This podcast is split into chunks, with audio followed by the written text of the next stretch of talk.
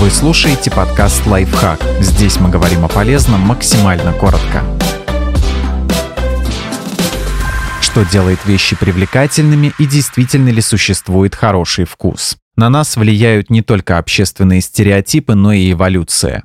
Что делает вещи привлекательными? Некоторые исследователи считают, что есть универсальные параметры прекрасного. Они появились в результате эволюции, чтобы помочь людям эффективнее реагировать на внешний мир. Вот основные из этих признаков. Сочетаемость. Представьте тигра в зарослях. Все, что вы увидите, редкие желтые полосы в листве. Но века эволюции помогут вашему мозгу сгруппировать разрозненные элементы в единую картину. В деревьях скрывается какой-то объект, надо быть настороже. Как и наши предки, мы обращаем внимание на сочетающиеся детали, которые помогают нам представить предмет как что-то целостное. Симметрия. Абсолютное большинство биологических объектов симметричны. Конечно, речь идет не о полном совпадении, а о повторяющихся элементах. У человека, скорее всего, будут два уха, а не одно. В свою очередь, явная асимметрия нередко говорит о болезни. Возможно, поэтому мы так очарованы повторяющимися гармоничными формами. Яркость признаков. Чем более выразительно отражен какой-то признак в произведении искусства, тем больше отклик он у нас вызовет. Карикатура или статуэтка с гипертрофированными формами вызовет гораздо более яркое ощущение смешного или сексуального, чем реальное фото. Простота. Результаты нашего внимания ограничены, поэтому более простые и понятные объекты мы воспринимаем лучше. В них глаз легко улавливает суть, не отвлекаясь на цвета, фон и прочие детали. Поэтому, например, набросок часто кажется привлекательнее и понятнее сложной и яркой 3D-фотографии.